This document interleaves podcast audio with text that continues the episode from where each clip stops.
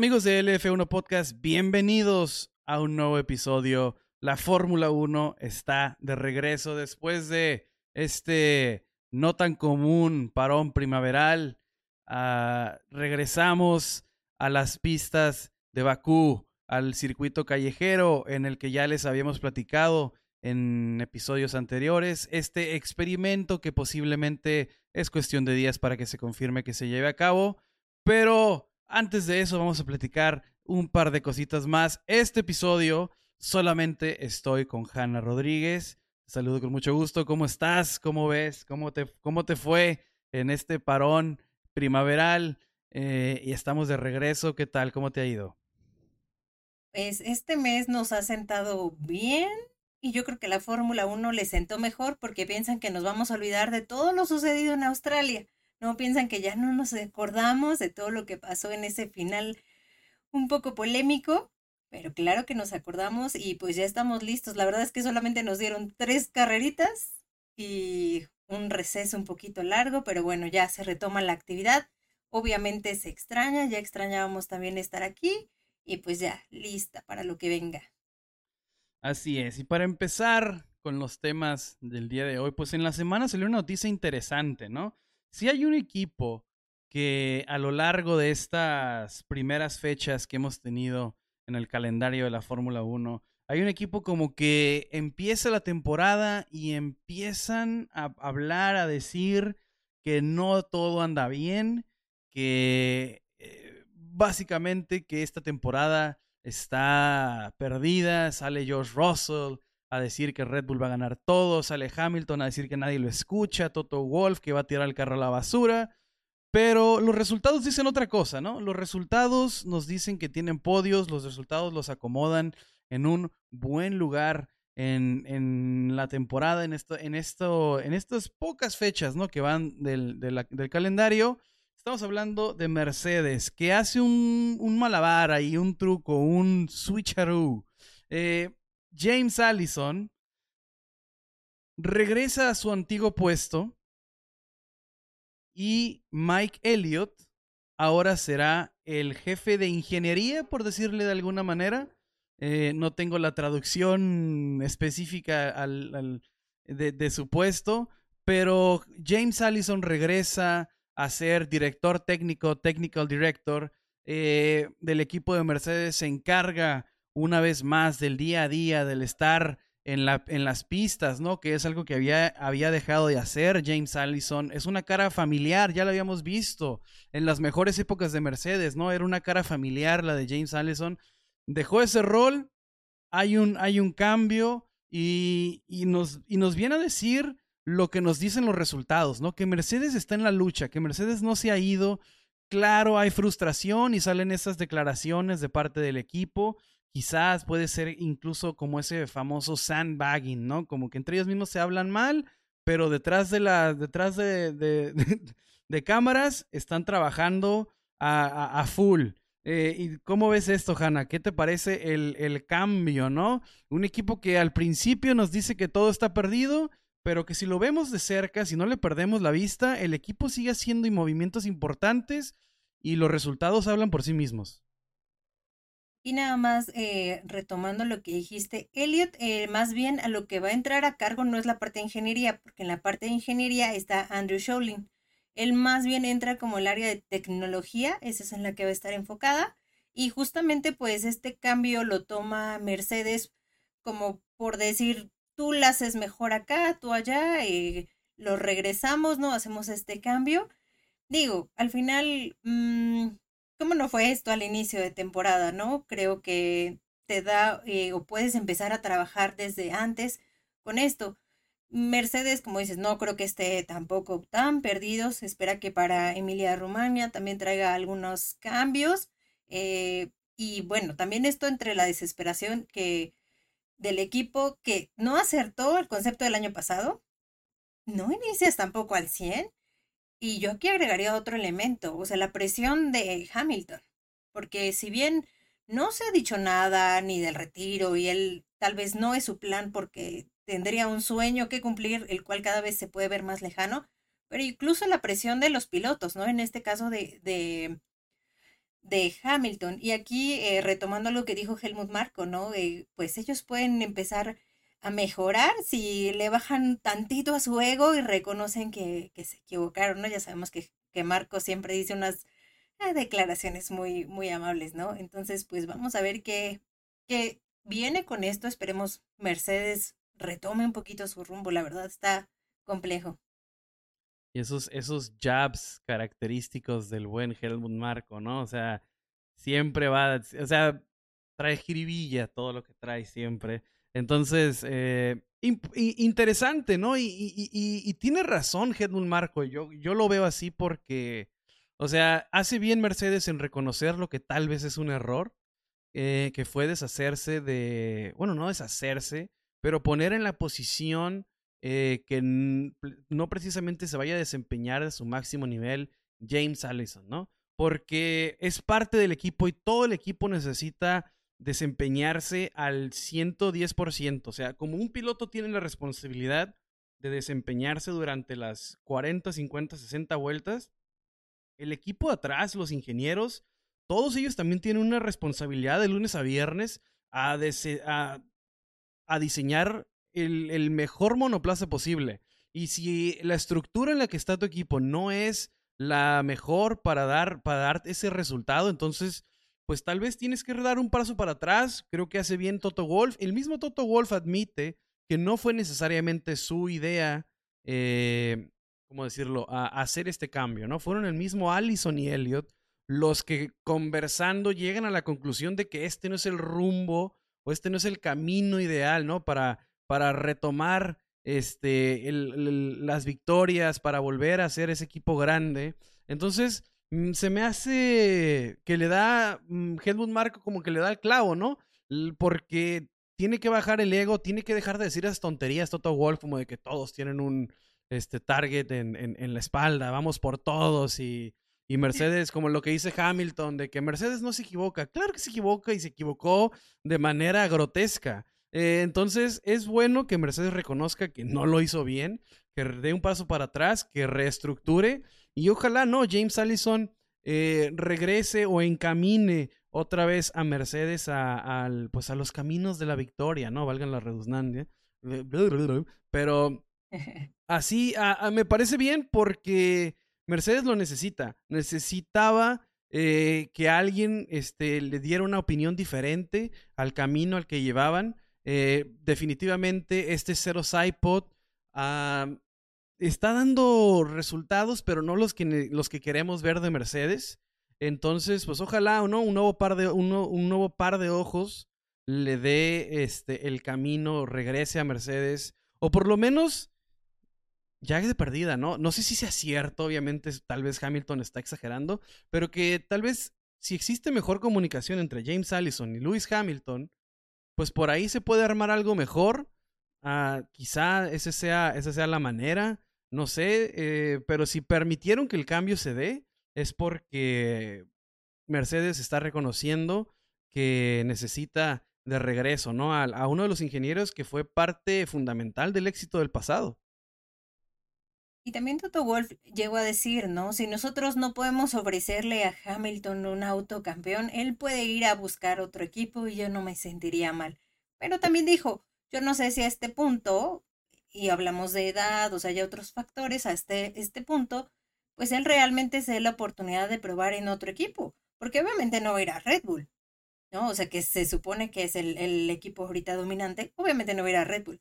Tendrías que ir a otro equipo que, que no sean ellos, ¿no? Ferrari pues, también no está en sus días más brillantes, entonces es complejo. Y también eh, Helmut Marcos lo, lo, dijo también, nosotros estuvimos ahí atrás muchos años, ¿no? Estuvimos atrás y estuvimos trabajándolo, entonces ahora, pues Mercedes está en esta posición, ¿no? Está en la posición de tal vez no le va a tomar años, pero probablemente este campeonato lo veo complicado. No imposible para buenos resultados, pero ya para pelear por un campeonato, la verdad sí lo veo muy complicado. Sí, realmente este 2023 ya creo que está... Ya está dicho mucho de lo que va a pasar con el equipo, ¿no? Pero eso no impide que puedan eh, hacer cambios necesarios para cerrar de una mejor manera y a empezar un 2024 mucho mejor. Creo que esa es la idea, ¿no? El, revolucionar el, el, el W14 en pocos meses creo que es muy optimista. Creo que lo que apunta Mercedes más bien es encaminarse a un mejor 2024 y definitivamente 2026, ¿no? Eh, repito, me parece, me parece bien, me parece acertado de Mercedes regresar a quien fue parte del, del, uno de los mejores, este, de las mejores épocas para Mercedes. James Allison tiene mucho que aportar. Un ex Ferrari, ¿no? No de los mejores años de Ferrari, pero es un ex Ferrari, un piloto, un ingeniero experimentado, James Allison. Entonces, a ver, a ver qué le depara el futuro a, a, a Mercedes. Lo necesitan.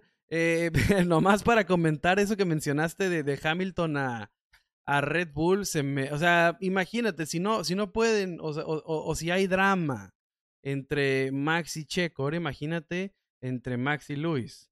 O sea, primero, ¿cómo le pagas a los dos? Los dos andan ganando arriba de los 30 millones de dólares, entonces pagarle a los dos desde ahí, desde el tema económico, ya no cuadra, ¿no? Y, y, y de ahí eh, la guerra de egos que quería, quería este par, imposible. Eh, Ferrari, no creo la verdad yo que Lewis Hamilton se quiera meter en esos temas de Ferrari. Es un equipo, sí, histórico, uh, que siempre vas a querer que, que, que, esté en la pelea, pero controversial a veces, ¿no? Eh, todo inició de color de rosas con, con Sebastián Vettel y ve cómo terminó todo inició de color de rosas con Fernando Alonso y no terminó de la mejor manera. Entonces es un equipo difícil que no, o sea, que no se tienta el corazón también para deshacerse de estrellas. Y, y, Hamilton no, quiero que se, que no creo que se quiera meter en esos trabucos. Entonces, eh, Lewis Hamilton sabe, sabe perfectamente que su única opción, su, su opción realista de Lewis Hamilton es que Mercedes regrese a la cúspide y tiene que invertir su tiempo y el esfuerzo para que funcione con Mercedes porque, repito, no creo que otro, que se vaya otro equipo puede ser, pero no creo que se vaya otro equipo para ganar. Entonces, eh, pues sí, así está el, el, tema con Mercedes. La verdad espero que les vaya bien. Lo digo ahorita, lo he dicho mil veces, la Fórmula 1 necesita que otro equipo le compita a Red Bull. Eh, hemos visto muchos años, ¿no? Ya el dominio de Mercedes, ahorita estamos viendo el dominio de, Red Bull. Entonces se necesita urgentemente, ¿no? Un equipo que se ponga a, pelearle las, victorias al, a Red Bull. Pero aparte, vamos a pensar, Mercedes se recupera. ¿En cuánto tiempo se va a recuperar eh, a ese nivel? No lo sabemos. Y bueno, ok, se recupera. Ahora, ¿Hamilton va a estar en el nivel para volver a pelear obviamente en capacidad física y todo esto es complejo, porque incluso cuando él, eh, él lo ha dicho, cuando él se enfermó de COVID, realmente le costó muchísimo la recuperación. Incluso eh, él decía el año pasado que físicamente eh, había carreras que sí le costaban mucho y él lo relacionaba un poco, ¿no? A raíz de que se había este, enfermado. Entonces, pues, no lo sé. Vamos a ver qué, qué pasa en, por lo menos en la temporada, a ver qué pasa si, si renuevan, no lo sé, porque ahí entra el acuerdo económico. De hecho, Mercedes hace tiempo ya quería como que bajarle ahí y hace un par de años fue justamente, hicieron un ajuste en, en lo que se le pagaba al piloto. Entonces, mm, si bien no se ha cantado nada de que se va, yo creo que sí está exigiendo un poco y tal vez eh, esta exigencia es un poco con la intención de a ver cómo reacciona Mercedes. Así es. Pero Hanna, vamos a entrar en un tema medio incómodo, un tema que ya sabemos que en este podcast siempre te lo dejamos a ti porque sabemos que te encanta.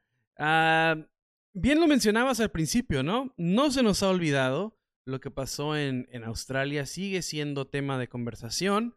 Eh, y, de y tan sigue siendo tema de conversación que Ferrari, no, entiendo, uh, eh, mete una protesta para mí muy tarde. Ah, creo que el resultado estaba firmado, sellado, eh, eh, estaba dentro del sobre ya y nadie se iba a molestar en, abrirlo otra vez, en ver qué fue lo que pasó.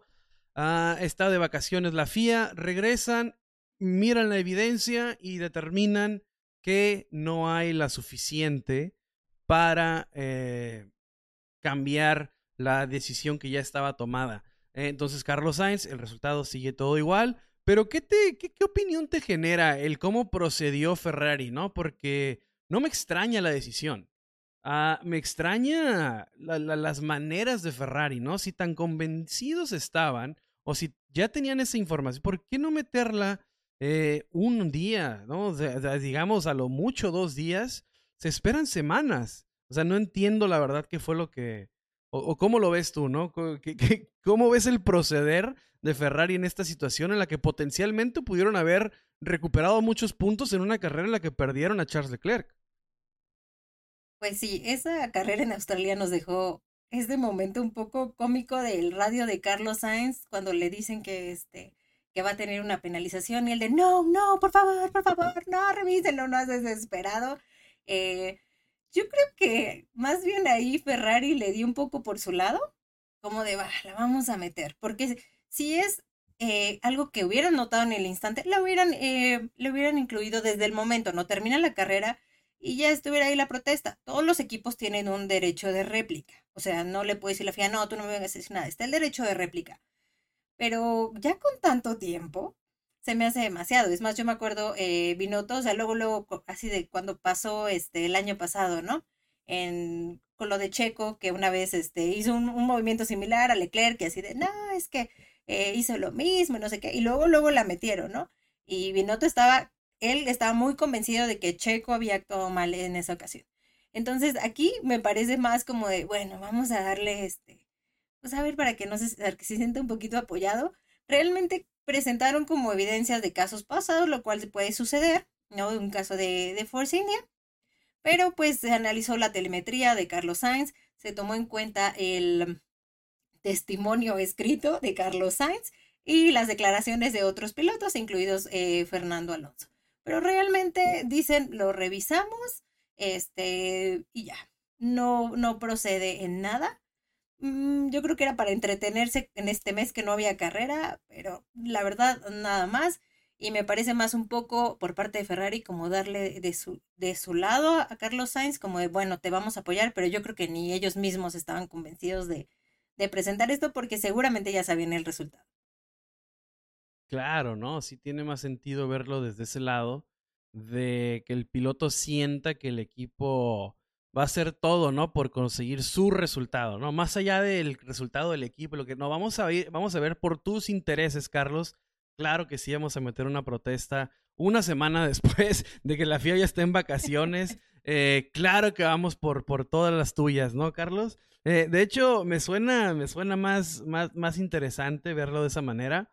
Eh, sigue siendo raro el proceder, eh, creo, independientemente de cómo procedió Ferrari con Carlos o, por sí mismos, creo que la penalización sí es algo.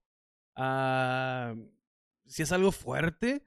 Eh, cinco segundos. En esa situación estás condenando al piloto porque eso es, es cinco segundos en una, en una grilla de salida donde queda una vuelta y todos no vas a, no vas a tener el, suficiente espacio para separarte. Entonces lo estás condicionando básicamente a irse hasta el fondo. Creo que algo más, este, menos severo, creo que, o más justo, por no sé si esa es la palabra, creo que hubiera sido darle tres, cuatro penalizaciones, puestos eh, para este gran premio, ¿no? Para el gran premio de Bakú. Eh, que esta semana hubiera arrancado y tuviera tres, cuatro eh, posiciones de penalización. Algo así, ¿no? Hubiera sido, creo que a lo mejor sigue siendo severo, pero creo que hubiera sido más justo. No le quitas el resultado, ¿no? Todo el trabajo de las sesenta y pico vueltas o cincuenta y pico vueltas que son en, en Australia.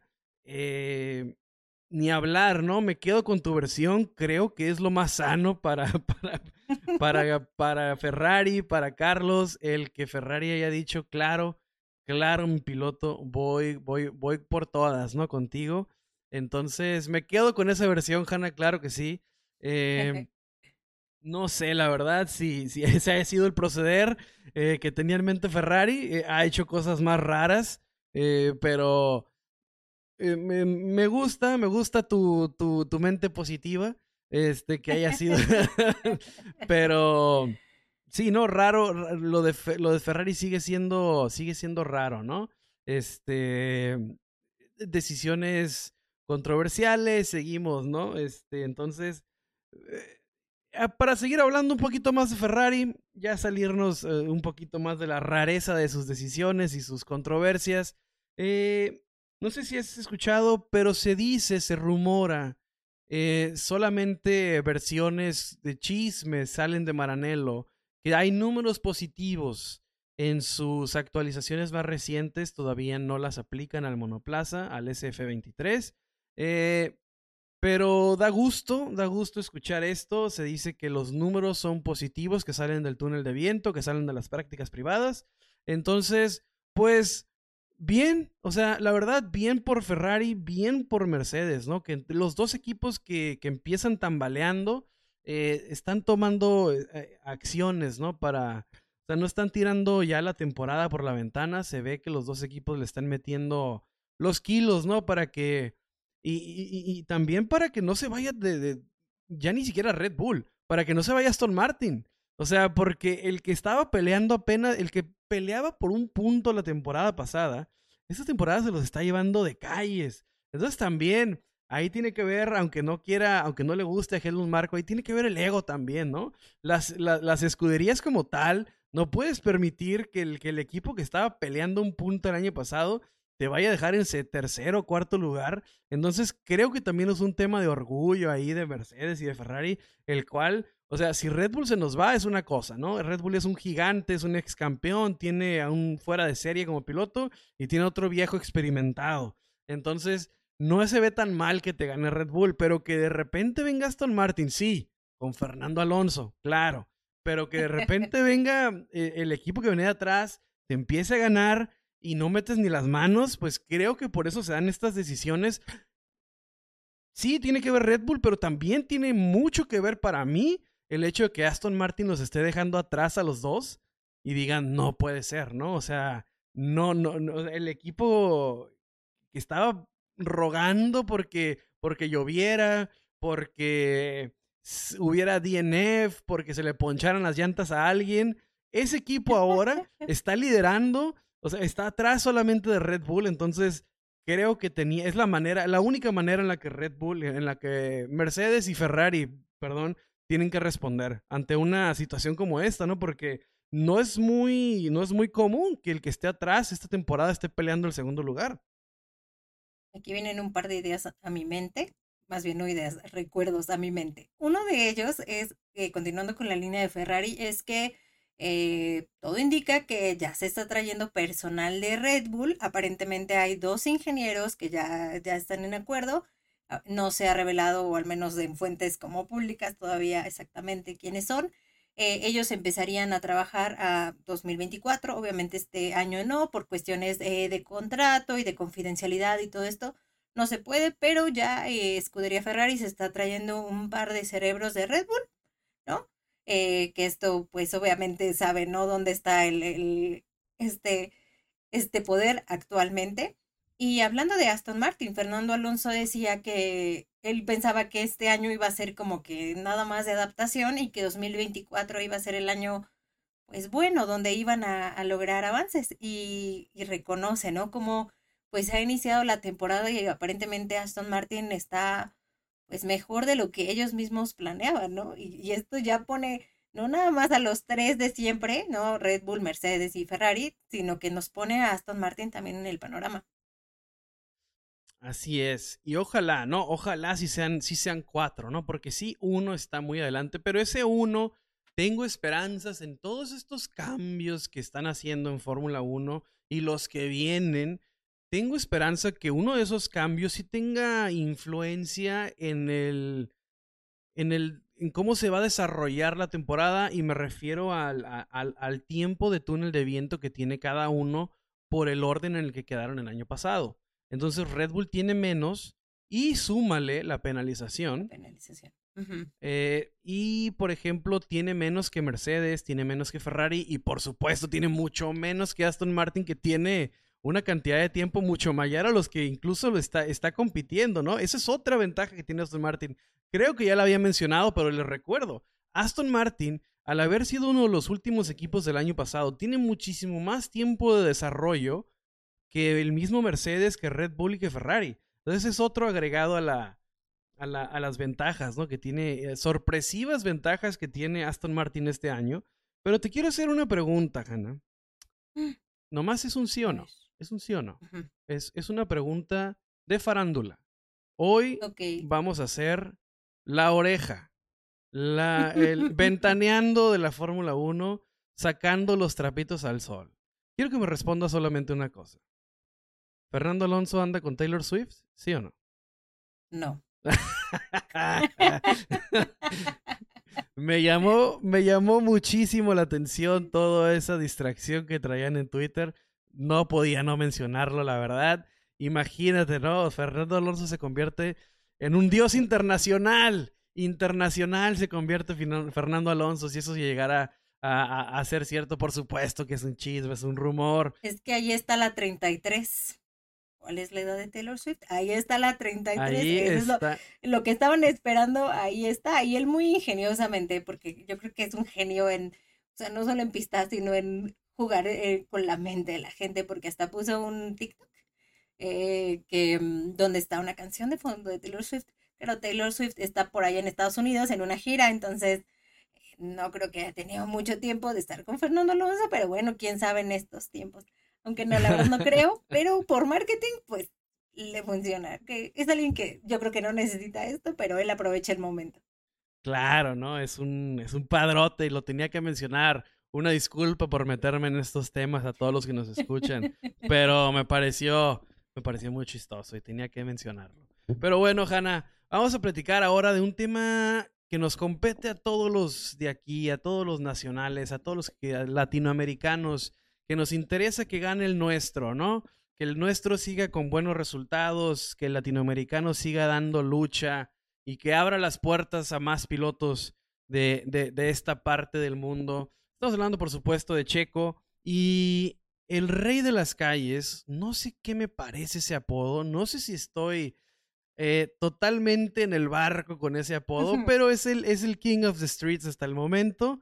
Eh, Bakú es uno de los circuitos en los que históricamente mejores resultados ha obtenido. Desde el 2016 hasta el 2022 tiene 1, 2, 3, 4 podios. O sea, es una cifra importante. Creo que es el piloto.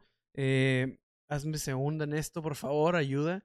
Creo que es el piloto más, eh, más exitoso en este, en, este, en este circuito, ¿no? Sí, sí, claro, no es un circuito con mucha historia inicia en el 2016, pero del 16 para acá, Sergio Pérez es el piloto que mejores resultados ha tenido. Desde su, desde su debut en 2016, Checo inicia con un tercer lugar. El 2017 es esa famosa, eh, ese famoso video, ¿no? Con Esteban Ocon, que, que, se, van contra el muro los dos. Eh, pero de ahí en adelante, podio, sexto, primero, segundo, ha tenido muy buenos resultados, como en ningún otro circuito, ¿no? Sí, Checo es muy, es muy capaz en Mónaco, ¿no? Ya hasta lo ganó.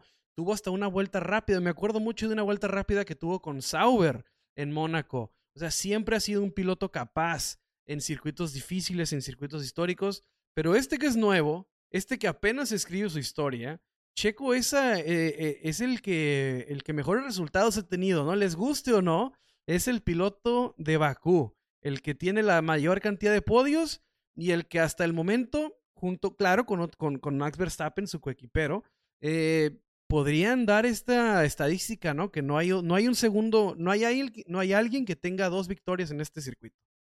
Exactamente. Y retomando un poco lo que dijo Checo en estos, en estos días de receso, pues él al final reconoce que su único rival al momento es Max Verstappen. O sea, no ve actualmente a otro piloto de, a otro piloto de algún equipo diferente de la parrilla que sea como su competencia más fuerte, lo dice Max Verstappen.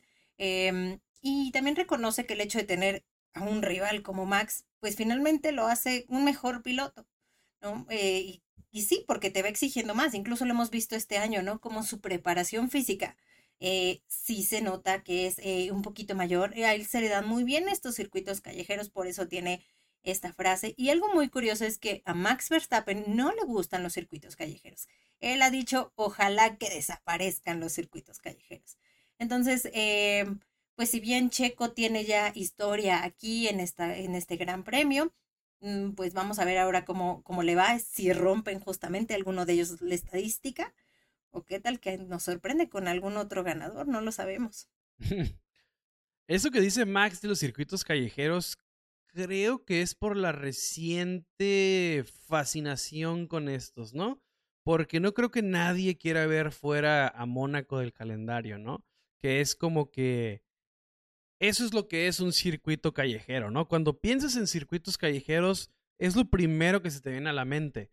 Eh, sí, por ejemplo, circuitos como de Bakú, como el controversial circuito de Azerbaiyán, de, Azerbaiyán, pues es este, ¿no? El circuito de Arabia Saudita. Estamos aquí. el de Arabia Saudita, el de Miami, el que se va a hacer en Las Vegas.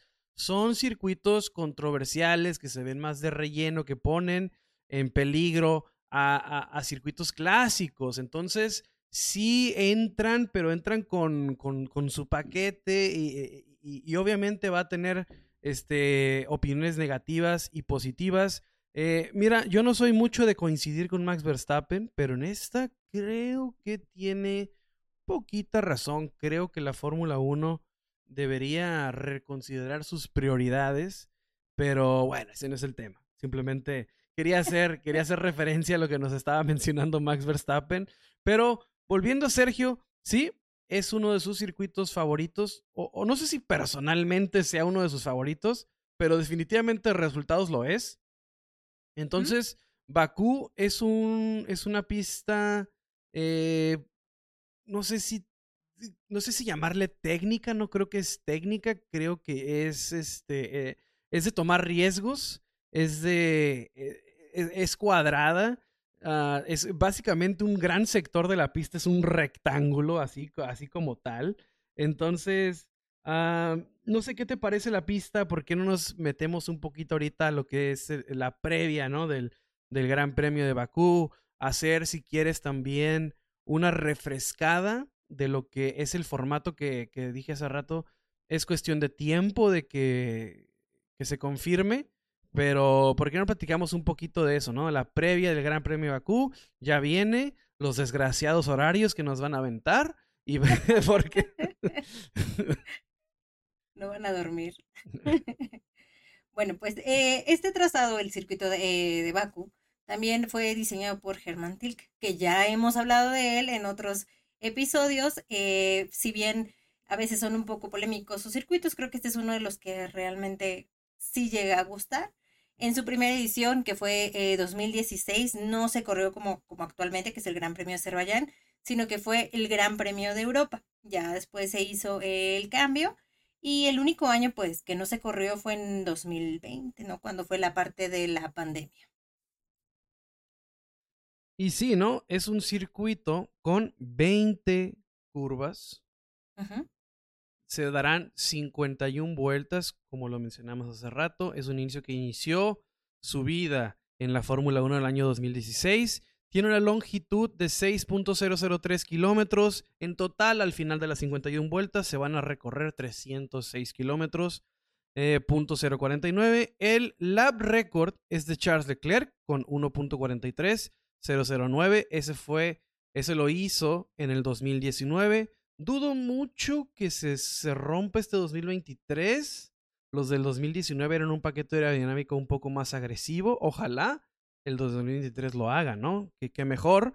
Pero, pues así es, ¿no? Este, este circuito, eh, les digo, no, no es para todos. Yo creo que es, es, no sé si es mi favorito, pero definitivamente es un circuito que nos ha dado buenas carreras, nos ha dado momentos emocionantes nos ha dado momentos, por ejemplo, ¿no? Como aquel Break Magic de, de, Lewis Hamilton, ¿no?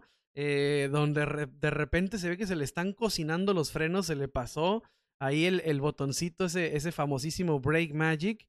Y uno podría decir que eso le costó el campeonato, eh, porque en una, en una temporada tan cerrada, es, eh, ese tipo de errores pues al final te terminan cobrando factura, ¿no?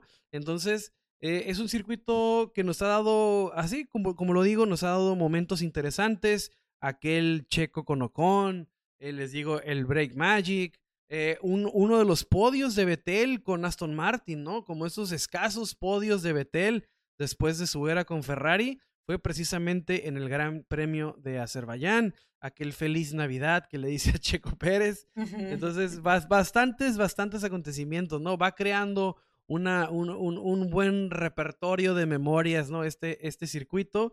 Eh, y por qué no dar una refrescada a lo que va a ser eh, el... Básicamente ya sabemos lo que va a ser, pero a falta de confirmación, el, eh, el formato sprint, este nuevo, este nuevo menjurje que trae Stefano Domenicali con Liberty Media para entretenernos, ¿no? En sus propias palabras, según él. No es como para cobrar doble carrera, no, es para entretenerlos, no sean mal pensados. Entonces, eh, ¿cómo, cómo, cómo va a ser, no? ¿Cómo va a ser el viernes? ¿Qué es la locura del sábado? Y por supuesto, domingo de carrera. Y bueno, como ya habíamos platicado en, en el episodio anterior, que la Fórmula 1 quería probar aquí un experimento raro con la, con la sprint, eh, justamente uno de estos cambios es eh, un cambio en el formato. La idea o lo que se planteaba era que el viernes tengamos la primera práctica libre y una clasificación, la clasificación con el formato de Q1, Q2, Q3. después lo que se, se, comentaba era que el sábado tendríamos una práctica 2 y sería la carrera sprint.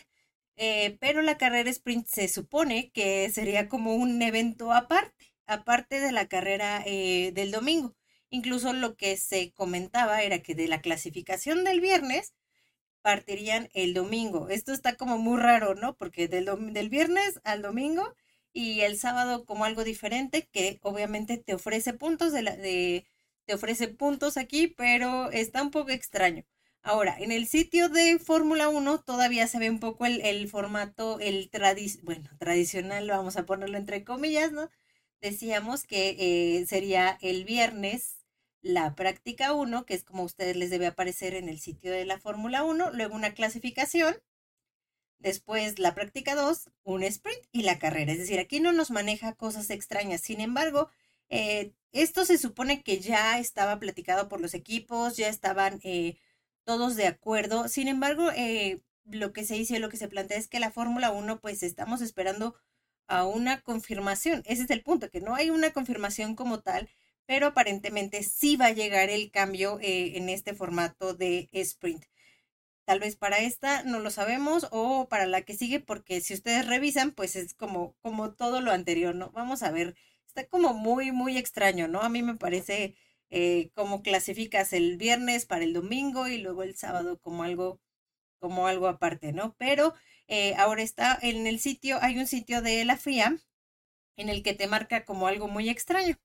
Porque en este sitio, yo ya lo es, no es el sitio de la, es de la FIA oficial, pero no el que regularmente eh, consultamos, es otro.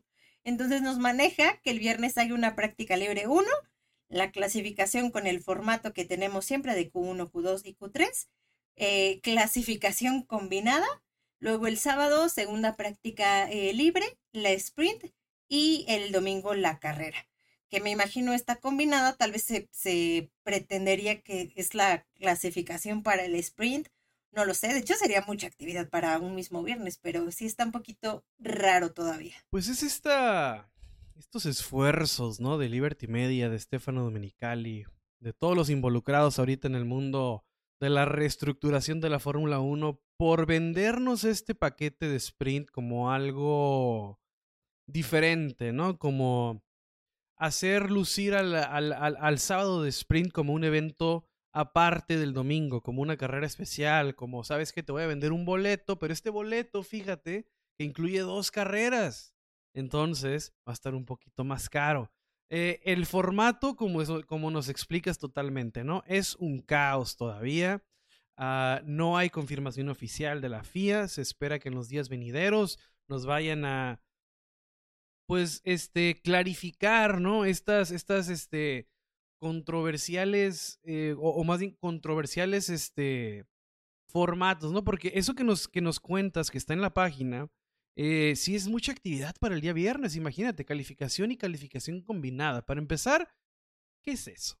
O sea, ¿qué me estás, qué me estás vendiendo? ¿Qué me, qué, me estás queriendo decir?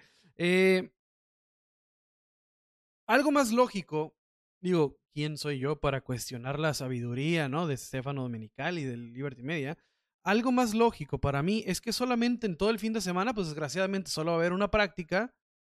El viernes, el mismo viernes, hay la quali para el sábado, para el domingo, perdón. El sábado rige como su propio extra evento, ¿no?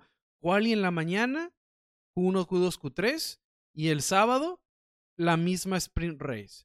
Entonces el sábado es como que su propio día solo, y entre viernes y domingo es como que el formato tradicional, entre comillas.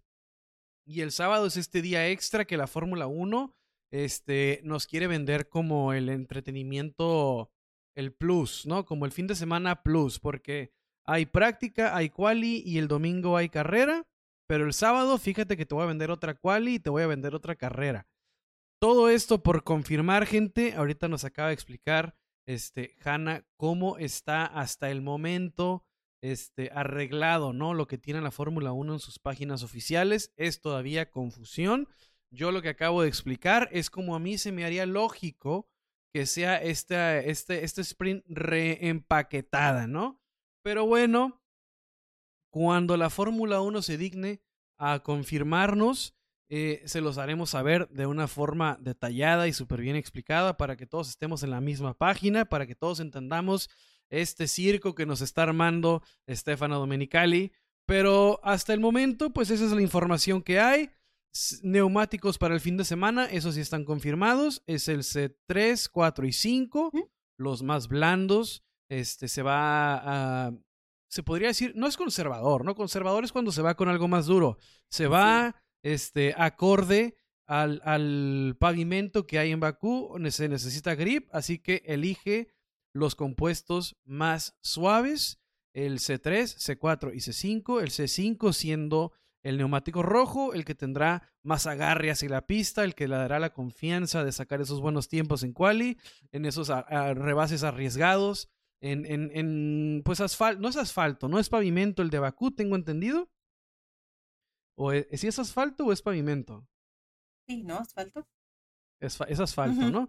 Entonces, pero pues es asfalto de carretera, de ciudad, entonces no es el especializado, ¿no? De un Silverstone, de un, de un Sao Paulo, ¿no? Estos, estos circuitos como tal, que son algo diferentes, absorben mejor la lluvia, estos son para el, todos los días de una ciudad, entonces pues se necesita más agarre, se necesitan mejores neumáticos, y esto es como responde eh, Pirelli, como dice, como nos, este, como me, como me venías diciendo, ¿no? Pirelli todavía no saca una estrategia, una previa, porque pues sigue la confusión del formato, de, la, de, de, cómo va a ser, de, de, certificarlo, de hacerlo oficial. Entonces, pues Pirelli inteligentemente no se, no se arriesga y no saca, no saca una previa, ¿no? De cómo puede ser las estrategias del Gran Premio. Y pues así, ¿no? Simplemente eh, la Fórmula 1 sigue jugando con los televidentes. Esperemos que el resultado final sea algo entretenido porque se paga bastante, ¿no? Se paga bastante para ir, se paga bastante para el app, para la, televisión, lo que sea. Eh, esperemos que por lo menos lo que nos, el resultado final sea algo bastante entretenido.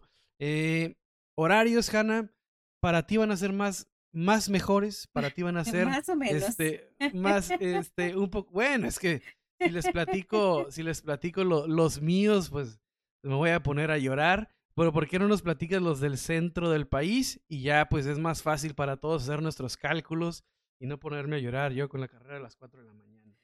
Bueno, aquí es de acuerdo a lo que ya tenemos eh, relativamente confirmado, y digo relativamente confirmado porque nadie ha dicho nada, lo cual creo que mientras más improvisado sea, más riesgo tienes de que las cosas no sucedan como piensas. Pero bueno, se supone que la práctica 1 va a ser a las 3 y media de la madrugada.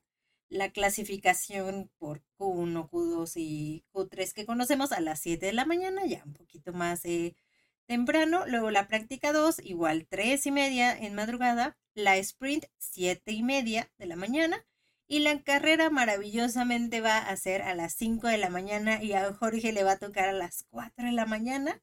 Ya este, no lo van a dejar dormir porque ya se va a seguir para ver la carrera. Em, aquí por ahí hubo justamente entre que en, México, en la Ciudad de México, ya no hubo cambio de horario. Eh, algunos, eh, digamos, algunos dispositivos se quedaron como con ese formato anterior y por eso es que a mucha gente le parece que va a ser a las 6 de la mañana, pero no, eso fue el año pasado cuando todavía teníamos este famoso horario de verano. Ahora ya no aplica y por eso es que nos toca levantarnos un poquito más temprano o no dormir, lo que ustedes decidan. Así es, ¿no? Terminaron por, por arruinarme el fin de semana. Bueno, no arruinar porque por fin regresa el automovilismo. Pero sí, o sea, sí va a estar, sí va a estar de miedo, ¿no? Levantarse a las 4 de la mañana, pero pues es lo que hay. Queríamos Fórmula 1 de regreso queríamos automovilismo en nuestras televisiones una vez más. Y pues así es, así va a ser el fin de semana. Les, les platicamos, ¿no? O sea, el formato, la Fórmula 1, Stefano Domenicali, Liberty Media, no tienen conciso todavía, no hay una certificación, pero es cuestión de horas inclusive, ¿no? Para que se, para que se, este, se haga oficial el comunicado de cómo va a ser este, este fin de semana sprint volumen 2, digámosle de alguna manera. Quizás después de tanto, quizás ni siquiera se vuelva a repetir, pero, por lo, pero lo quieren, eh, de, a huevo lo quieren intentar. Entonces estamos a la espera de la confirmación. Eh, horarios, se los acabamos de platicar. Y pues nada, así será el, el fin de semana de Fórmula 1. Ah, contentos de que regrese, estamos a la expectativa de confirmaciones y, y nada, ¿no? Eh, pero el automovilismo del día de domingo no se queda ahí, porque más tarde, a mediodía, tendremos la cuarta fecha de la IndyCar, eh, campeonato en el que el mexicano Patro Howard va en segundo lugar en casa de ese tan peleado campeonato, ¿no? Que se le ha escapado de alguna manera en estos últimos dos años. La carrera de Long Beach, que tuve el privilegio eh, la oportunidad de andar por allá. Eh, no fue una de sus mejores carreras, sino al contrario, ¿no? Fue una de sus actuaciones eh, más cuestionadas.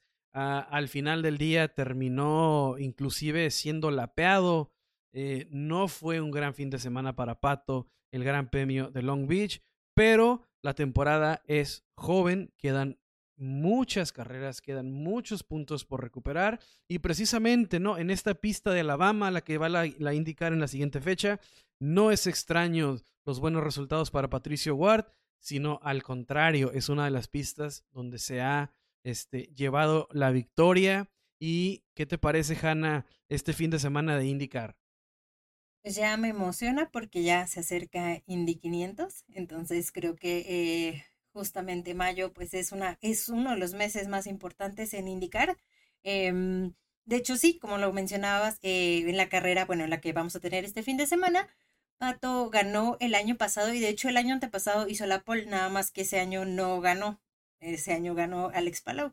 Pero eh, bueno, sí, ya es eh, un circuito que le ha sentado bien a, a Pato. Sin embargo, el piloto con mayor número de victorias es Joseph Newgarden, con tres. Eh, estas fueron en 2015, 17 y 18.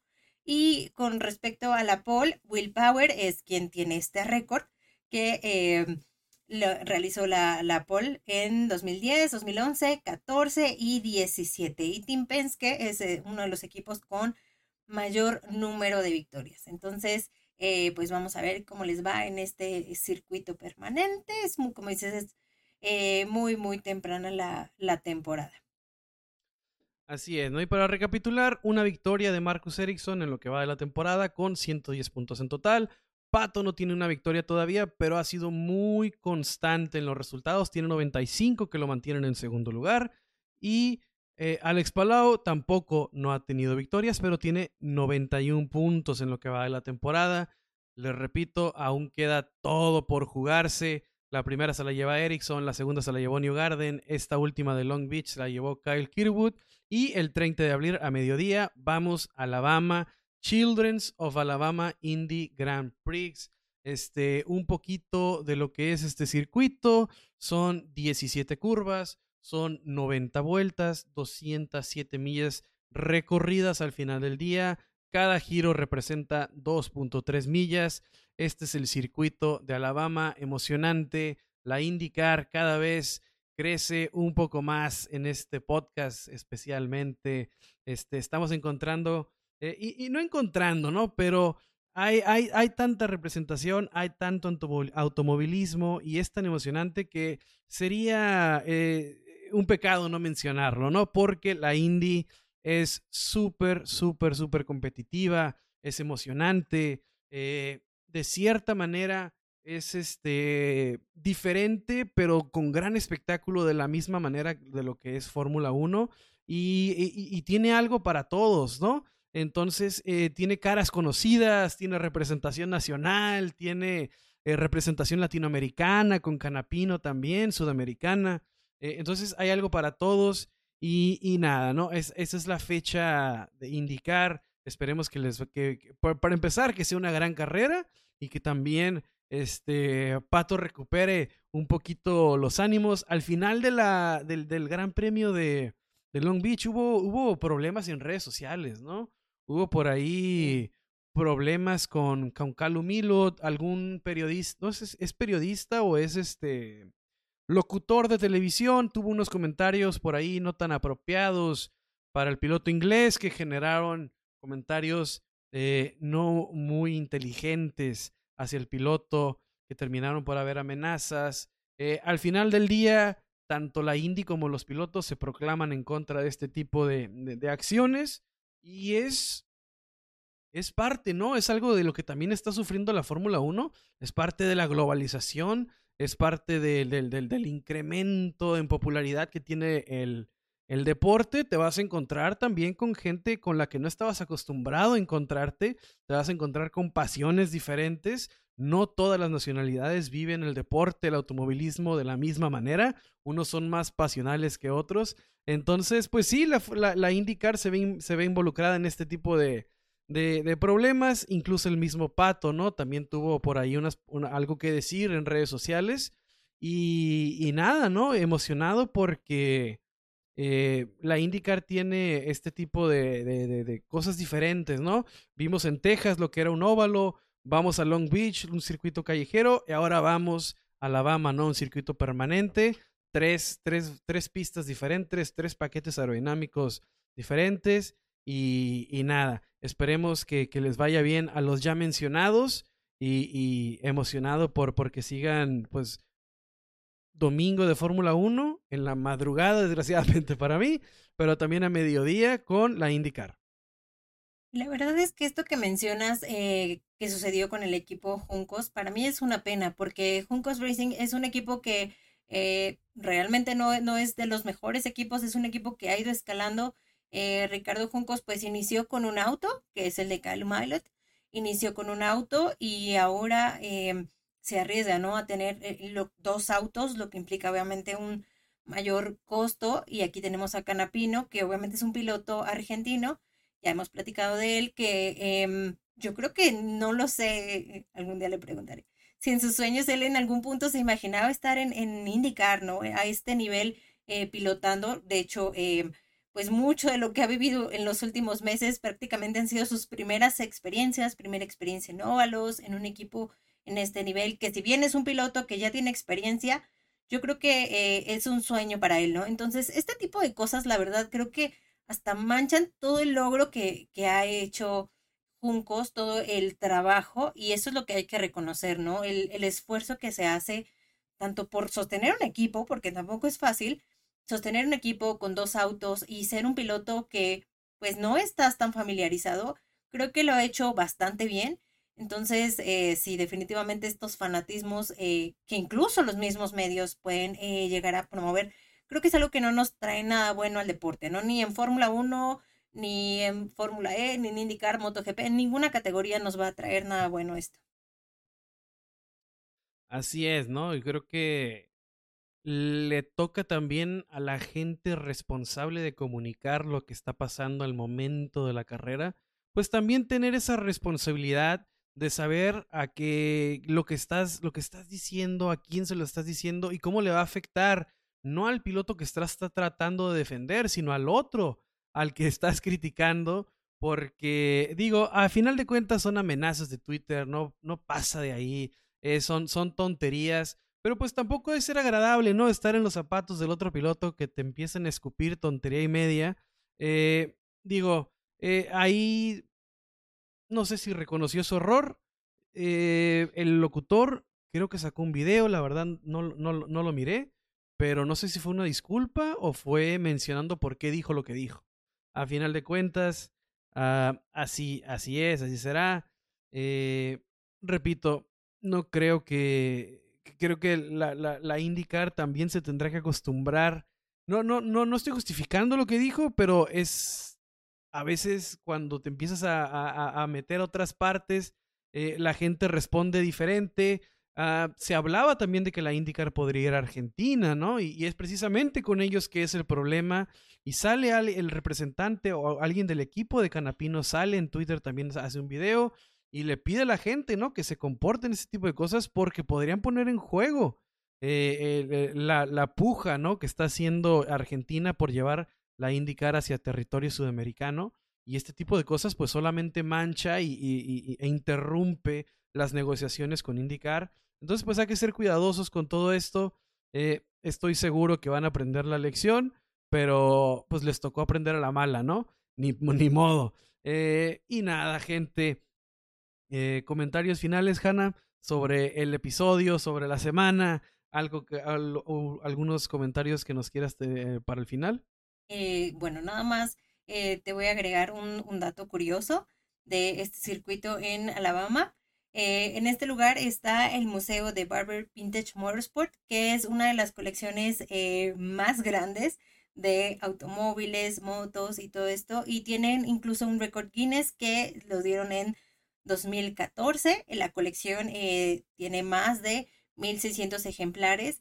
Entonces, justamente esto, ¿no? La IndyCar eh, de alguna forma te ofrece un escenario diferente, un escenario diferente incluso a veces que la Fórmula 1 y yo que tú lo pudiste comprobar en esta ocasión que fuiste a la carrera, ¿no? Que muchas veces nos da ya sea como esta facilidad de, de museos, colecciones o incluso siempre hace como actividades previas que involucran eh, a la gente de la zona, ¿no? Eh, de hecho, a veces hasta hacen pit stop de demostración un día antes un par de hacen algún pit stop de demostración, siempre llevan como algún tipo de evento. Si a ti te tocó alguno, ¿no?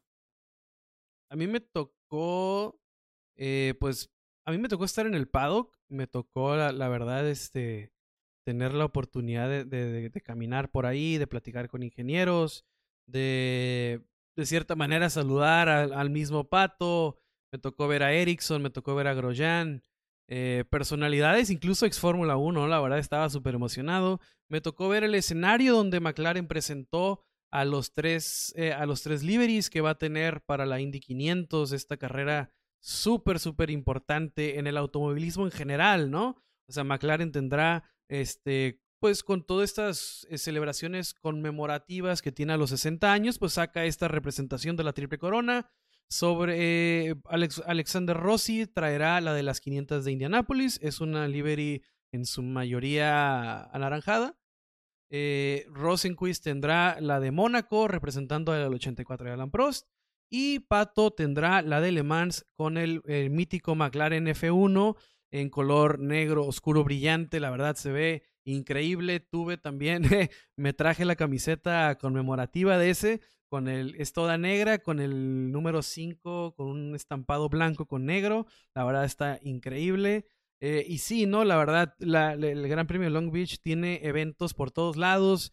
Eh, si tienen la oportunidad de asistir a una carrera, sé que hay mucha gente que nos escucha en Estados Unidos. Eh, si viven por Alabama, si vives por Texas, aquí mismo en California, les recomiendo muchísimo ya que no solo una, eh, una cosa que es el automovilismo, el entretenimiento, sino la accesibilidad, los precios, todo es, es eh, invita mucho, ¿no? Y de que aprendes, aprendes, ¿no? Eh, y, y, habrá cosas de indicar que sean este, inmediatamente relacionadas con Fórmula 1 y matas dos pájaros de un tiro ahí, o si no, incluso, ¿no? Cosas que solo le, le, le competen a indicar, pero que de todas maneras son interesantísimas. Entonces, si tienes la oportunidad, pues ve. Eh, precios incluso para la carrera que dice Hanna. La Indy 500, ¿no? ¿Quién no quisiera ir? La verdad me queda muy, muy lejos. Pero si estás cerca de, de, de, Indianápolis, del Motor Speedway de Indianápolis, cuesta tan, tan, tan bajo como 80 dólares el boleto. O sea, y yo sé, o sea, digo bajo porque comparado con una carrera de Fórmula 1, o sea, 80 dólares te cuesta entrar al baño. Entonces, para la IndyCar, 80, 80 dólares, la verdad, es muy accesible, es una carrera mítica y por lo general anda por ahí el precio de todos los, de todos este, de todas las carreras, ¿no? De Indy. Entonces, pues nada, ¿no? Y eh, otra vez extender la invitación, anímense, se la van a pasar súper bien. Yo la verdad me la pasé increíble. Y pues este, así es el episodio de la semana. Un gusto estar de regreso después de esta semana de break, ¿no? No, no tuvimos episodio la semana pasada porque pues era demasiado, demasiado el break que se tomaron, pero estamos de regreso y pues la semana que viene también ya estaremos platicando de lo que fue este menjurje que se está armando la Fórmula 1 con el sprint. Vamos a platicar también de lo que fue eh, en Alabama. Eh, todo esto ya vendrá la semana que viene, ¿no? Entonces, pues nada, gente, muchas, muchas gracias por escucharnos. Eh, recuerden, si les gusta el contenido, si les gusta lo que escuchan, nos, nos, encantaría y nos ayudaría muchísimo si nos regalan unas cinco estrellitas, si comparten el episodio con sus amigos y recuerden seguirnos en Spotify, no, escúchenos en Spotify, síganos en Instagram, síganos en Twitter y en Facebook y claro, escúchenos en Spotify, Apple, Google o donde sea que escuches tu tus podcasts favoritos. Estamos en todas las plataformas. Amazon Music también estamos ahí. Y nada, muchas gracias por aguantarnos este ratito con nosotros. Nos vemos a la siguiente. Bye. Bye bye.